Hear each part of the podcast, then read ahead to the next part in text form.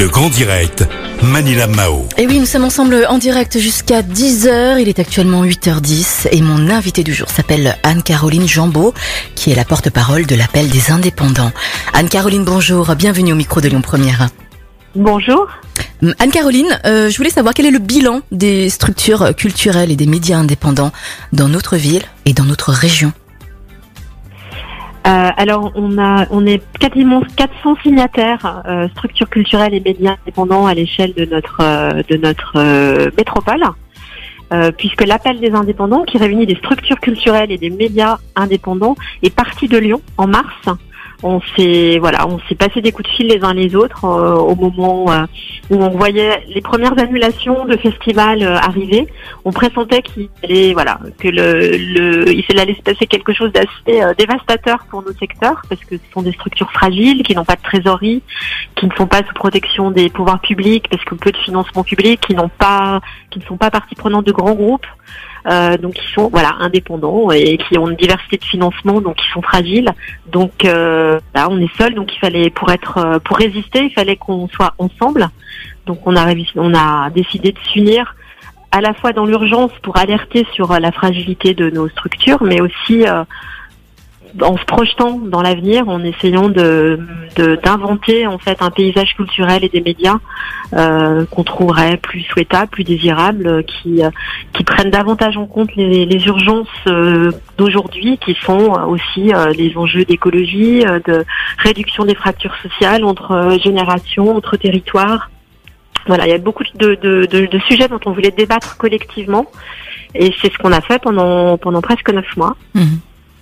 Anne-Caroline, vous, votre collectif est à l'origine d'un manifeste hein, de 250 pages. Et qu'est-ce qu'il y a dedans Bon, vous n'allez pas nous lire les beaucoup de 250 choses. pages, mais Les grandes idées, il s'il vous plaît. Voilà, il y a beaucoup de choses. Il y a des, des propositions Mhm. qui sont issues de, de ce processus d'état généraux autour de six thématiques qui sont pour nous des chantiers prioritaires. C'est par exemple la question de la jeunesse et de la transmission, parce qu'on trouve qu'effectivement c'est un, sujet qui est largement sacrifié et oublié des politiques euh, publiques, euh, notamment de la culture, mais pas que, parce qu'on voit que la jeunesse est particulièrement éprouvée là dans cette euh, période. Il y a pauvreté chez, chez beaucoup de jeunes, euh, presque un quart, hein, comme le soulignent les associations, une précarité euh, et une difficulté à rentrer en fait dans le dans les professions culturelles parce que la place laissée à l'émergence euh, euh, et aux formes un petit peu hybrides, un peu atypiques, etc. est, est- est quand même euh, pas évidente à trouver. Donc on se bat beaucoup nous pour euh, pour euh, la jeunesse, pour l'émergence, parce qu'on pense aussi que nos lieux qui sont euh, effectivement des festivals, des tiers lieux culturels, des médias, voilà, des radios indépendantes, sont des espaces aussi qui adressent beaucoup la jeunesse et qui sont quand même largement fréquentés par la jeunesse. Donc on, trouve important de se faire aussi l'écho de ces de cette priorité là. Elles se traduisent aussi dans les euh, dans les priorités des, euh, des, des pouvoirs publics et c'est loin d'être le cas, notamment du côté du ministère de la Culture, qui continue toujours à conforter euh, les institutions et le patrimoine. Par exemple, Mhm. tout récemment, dans les discussions sur le, la loi euh, la loi de finances, euh, donc le budget de la culture, euh, les sénateurs ont trouvé bon de, de, de piquer 20 millions d'euros euh, qui étaient réservés au pass culture, Mhm. bon, voilà, qui est, qui, est, qui est pour la jeunesse, pour les reverser au patrimoine monumental. Et on Mhm. trouve ça voilà aberrant. Même si le pass culture est critiquable, aller piquer de l'argent comme ça euh, pour l'éducation artistique et culturelle et le remettre au patrimoine monumental, on considère que c'est vraiment pas l'urgence actuellement. D'accord. Ok. Alors Anne-Catherine, euh, j'ai cru comprendre que vous avez quand même euh, eu euh, de- des aides hein, de l'État. Euh, 2 milliards, hein, 2 milliards pour la culture quand même. Alors, on, on a le secteur culturel a été quand même très aidé par les pouvoirs Oui. publics. D'une part parce qu'on a on a bénéficié et on bénéficie encore du chômage partiel, Mhm. ce qui permet quand même à la plupart des structures culturelles et des médias de tenir. On a aussi bénéficié des PGE, des prêts garantis par l'État, ce qui nous permet aussi de tenir en termes de trésorerie. Donc ça, on- évidemment qu'on souligne que c'est un, un investissement extrêmement important et un soutien qui est, qui est extraordinaire et que nous on, a, on, on porte notre combat aussi à l'échelle européenne et Mhm. c'est loin d'être le cas dans d'autres pays. Euh, Il y a un plan euh, de relance de 2 milliards d'euros, mais comme je vous le disais, qui, est, euh, qui reproduit en fait euh, tous les conservatismes à l'œuvre déjà depuis depuis 30-40 ans euh, dans les politiques publiques de la culture et qui et tous les crédits sont très largement concentrés sur Paris et, et non pas en région. Mhm. Sur le patrimoine, on n'a rien contre le patrimoine, mais on considère que c'est pas forcément l'urgence aujourd'hui euh, de euh, d'aller donner 80 millions à l'Opéra de Paris, euh, 87 millions d'euros au château de Versailles, 100 Mhm. millions au, à Villa- au château de Villers-Cotterêts, et qu'il faudrait effectivement revoir euh, toutes les priorités euh, à l'aune des, des, boules- des transformations euh, que, que, que naît la société aujourd'hui. Bien sûr. Anne-Caroline, du coup, quelles seraient les autres solutions? Qu'est-ce que vous proposez? Alors nous, on propose beaucoup de choses déjà qui, qui, qui sont plutôt de l'ordre de l'auto-organisation, c'est-à-dire qui, qui nous reposent sur nous, notamment sur le domaine dans le domaine de l'écologie.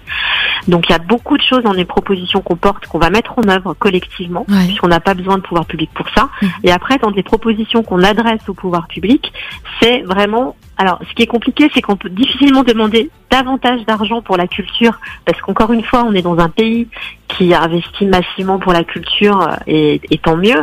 Par exemple, on est dans une ville à Lyon euh, qui consacre presque 20% de son budget à la culture. On peut difficilement demander plus. Donc, ça veut dire qu'il faut repenser des répartitions différentes. Ça veut dire qu'il faut revoir en profondeur les dispositifs. Il faut peut-être renoncer à, à certaines dépenses euh, pour les réfléchir Mhm. euh, sur l'émergence, sur euh, on, il faut adapter des dispositifs qui sont absurdes en fait et qui ne correspondent pas du tout à, à la réalité la aux besoins des acteurs indépendants. Euh, C'est notamment le cas du, du PIA, du plan d'investissement d'avenir, euh, qui fait partie du plan de relance, qui est plutôt à destination de start-up euh, qui sont là pour essayer effectivement de de, de, de, de, de faire des levées de fonds et euh, voilà. Et ce qui n'est pas du tout le cas des acteurs culturels qui sont vraiment animés par euh, par l'intérêt général et donc qui sont pas du tout dans une quête de profit, etc. Donc il faut il faut revoir les dispositifs, il faut les adapter. Et c'est le, le discours qu'on porte aussi à l'échelle européenne Mhm. euh, qui, qui voilà qui euh, va augmenter ses crédits euh, à la culture. C'est une bonne nouvelle, notamment pour le programme Europe Créative. Mhm. Mais ce programme est largement en fait, euh, euh, il y a beaucoup d'institutions qui sont outillées parce qu'ils ont ils ont la solidité financière, ils ont l'ingénierie culturelle, ils ont les ressources humaines, des gens qui savent monter des projets, euh, des dossiers européens. Et il faudrait qu'ils soient davantage accessibles aux indépendants, qui souvent n'ont pas le temps, qui ont qui partagent par exemple un emploi d'administratif parce que entre plusieurs structures. Or, c'est des projets qui sont lourds à porter, qui demandent beaucoup de compétences, beaucoup d'expérience. Donc nous, on s'organise ensemble. Il y a beaucoup de Mhm. propositions qui sont de l'ordre de la mutualisation. On va mettre à disposition les uns des autres des compétences qu'on peut partager, mais il faut aussi que les programmes s'adaptent et, euh, et prennent davantage en compte en fait tout ce tissu de TPE, de très petites entreprises du secteur culturel, qui irriguent l'ensemble du territoire et qui Mhm. sou- souvent, à l'échelle européenne, par exemple, sont en première ligne sur les combats pour euh, la liberté d'expression, pour le pluralisme, pour la diversité culturelle. D'accord. Anne-Caroline, il est euh, 8h18. Alors, je vous cache pas que j'aurais bien voulu discuter encore avec vous pendant une heure, deux heures, trois heures. Malheureusement, vous savez comment ça se passe à la radio. J'ai Mais oui. les deux, j'ai deux dernières questions et euh, après on va faire un petit point sur l'actu. La première question, c'est comment euh, comment accéder à ce manifeste de 250 pages? Parce qu'il y a beaucoup de personnes quand même qui souhaitent euh, lire, euh, voir vos propositions. Hein, c'est c'est tout à fait normal.